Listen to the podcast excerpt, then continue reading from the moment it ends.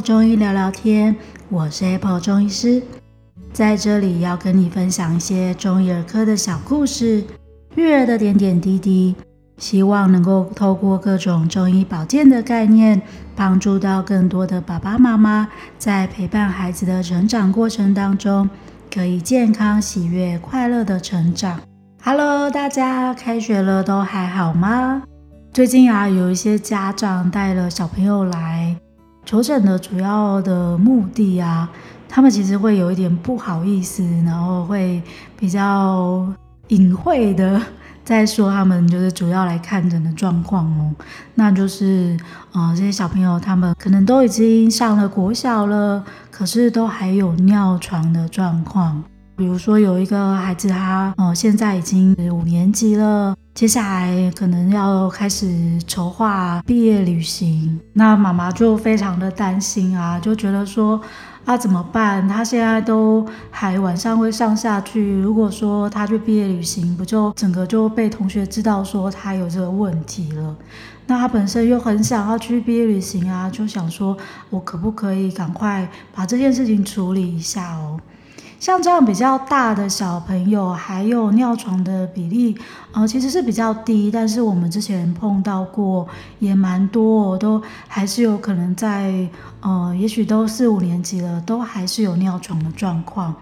那比较小一点的话，大概就是可能已经国小一二年级了，却还是，呃，每天或是可能过一阵子就会出现这样子尿下去的一个状况。那小朋友其实本身也会觉得很不好意思，每天要这样子呃去洗床单或什么的，也会很累。那甚至我有遇到过，就是已经国小三年级的小朋友，每天都还是包尿布，这件事情也会让他觉得很困扰哦。然后爸爸妈妈也会觉得说啊，到底要包到什么时候啊？那也曾经有一些孩子们，他们呃曾经去西医求助过。会去吃一些像抗利尿激素等等的药物，但是效果好像也不是到那么的好，有时候还是一直吃药，好像也没有到很理想哦。其实临床上我们发现说，呃，这一类孩子们他大概都有一些独特的体质的部分，或者是他可能有一些喝水的一些习惯上面的问题，只要可以去调整哦。像刚刚提到的那位五年级的小朋友，他其实吃药。就中药调整过一阵子之后，就会突然间，他本来每天尿，然后就变成一个礼拜尿两三次，然后一直到后来啊，就诶。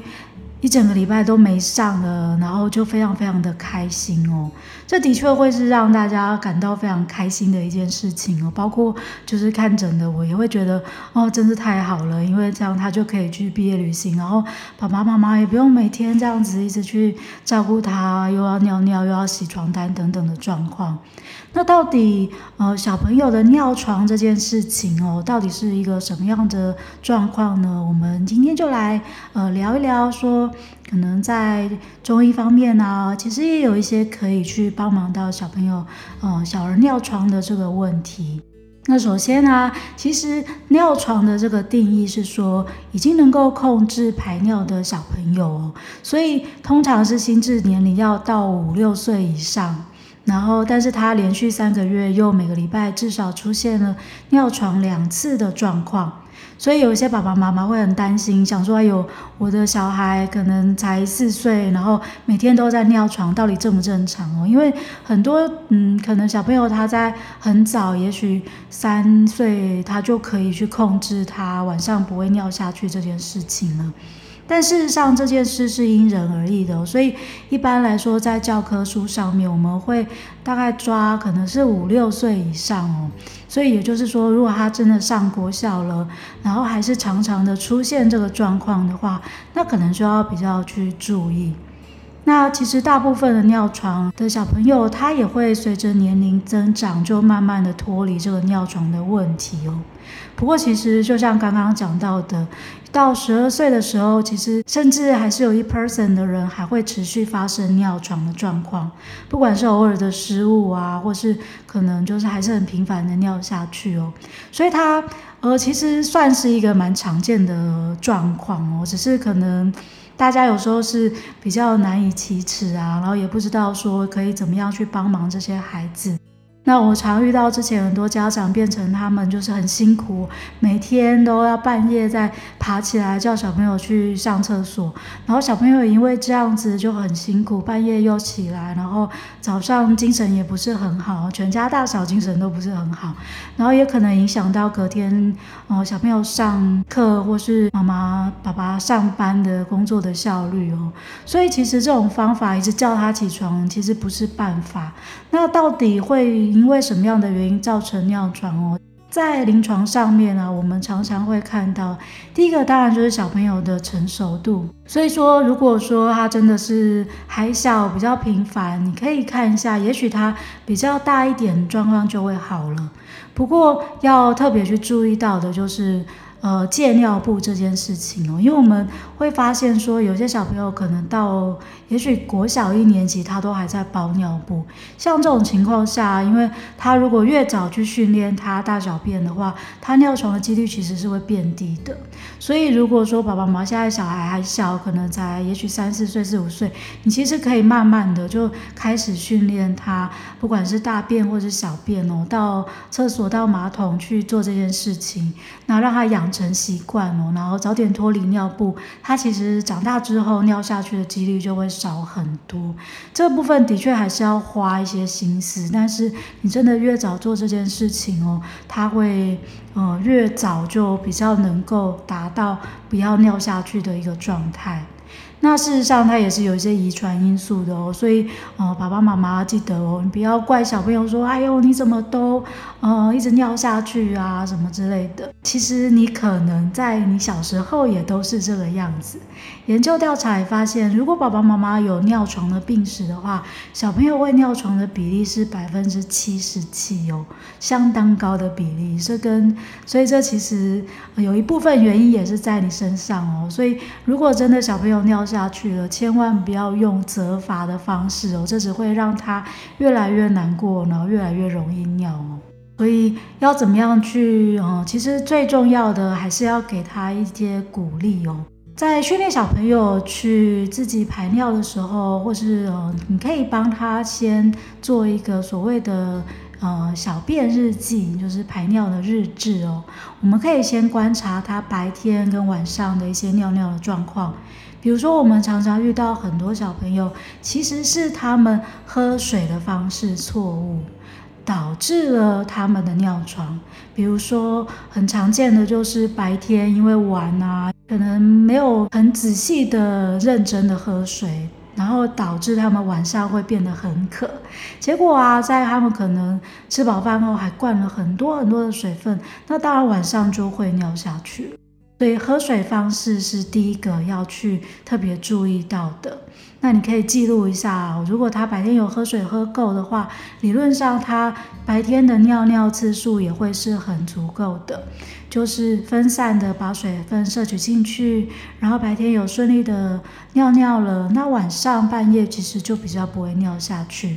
在喝水上面，我们可以注意，比如说我们。可能在呃早上起床到晚餐之前，把一整天该喝的水分哦，如果像大小孩，你可以用体重乘以三十，所以大概二十公斤，至少要喝到六百，甚至流汗流多，可能到八百 CC 的水，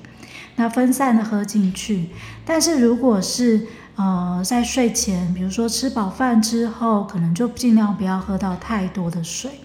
这块是我们可以去帮忙到他们记录的、注意的。同样的，这个日志也可以成为呃我们去奖励他们的一个标准哦。因为你就会发现说，诶，当他有一些改善的时候，我们就可以给一些奖励，这样正向的回馈会让小朋友更好。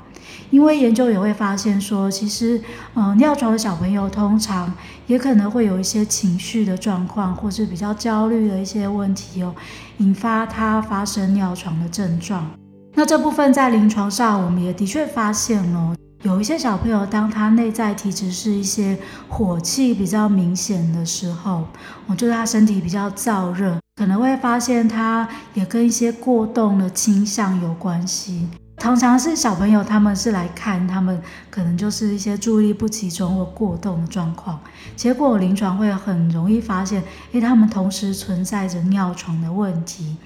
那当我们一起把他内在的一些火气处理掉，呃，用一些清热啦，或是一些药物去。照顾到他身体，让他比较稳定下来的时候，不仅是他注意力不集中或过动状况改善了，他的尿床也跟着比较好了。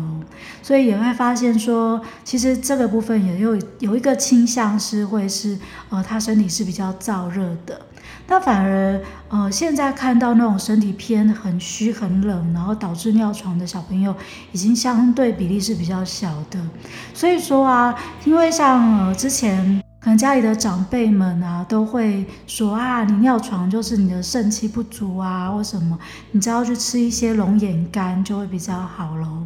那像这种适合吃龙眼干的那种体质，因为龙眼是比较燥热的一个状况嘛，可能它会是属于身体比较偏虚的一些尿床的问题哦。伴随的就是一些比较怕冷啊，手脚冰冷，或是容易会是呃比较拉肚子等等的状况。可是，如果说你家的小朋友是，呃，比较属于比较燥热，常常睡眠睡不安稳，然后感觉常常口干舌燥啊，容易便秘，或是真的有一些注意力不集中，或是过动等等的一些状况的时候，吃龙眼干可能就比较没有效果了，而且甚至反而容易造成反效果，因为龙眼干是比较燥的东西，吃越多它反而会越严重哦。所以这部分还是会建议大家，如果小朋友真的有这样的问题哦，其实可以去咨询中医师，去确认说，哎，孩子们真正的身体的状况是什么？去厘清说，诶，他有可能是因为水分的影响，可能是因为体质的关系，甚至我临床上也有发现说，因为一些严重的便秘导致他膀胱受到压迫，结果他容量变小，也可能导致尿床的状况。所以可能不只是小便的问题，要从各方面去解决跟去处理。在这部分来说啊，也会呃很需要爸爸妈妈特别的去做记录跟关心他所有身体的状况哦。那今天跟大家聊的是小朋友尿床的问题哦。事实上，到很多时候大小孩也还是都会有这样的状况。所以啊，我们可以先去记录一下小朋友排便的状况，记录一下他小便日记，然后看一下他白天排尿跟晚上尿尿的一些状况。那越早的大小便训练，其实也可以降低他尿床的状况哦。大部分情况下，可能大部分情况下，可能随着小孩年龄增长，尿床状况也会越来越好。不过，如果他是因为可能喝水的方式错误啊，或者是他身体真的有一些燥热或是比较虚的一些状况的时候，这时候可能就要适当的用一些药物的协助去帮忙他喽。那如果说家里的小朋友也有这个状况，或者是身边可能有一些亲朋好友的孩子们有这样子的问题的话，也欢迎你把这一集分享给他哦。那有任何的问题，或是想要分享自身经验的，也欢迎到我的粉丝专业亲子中医师黄子平下面去做留言。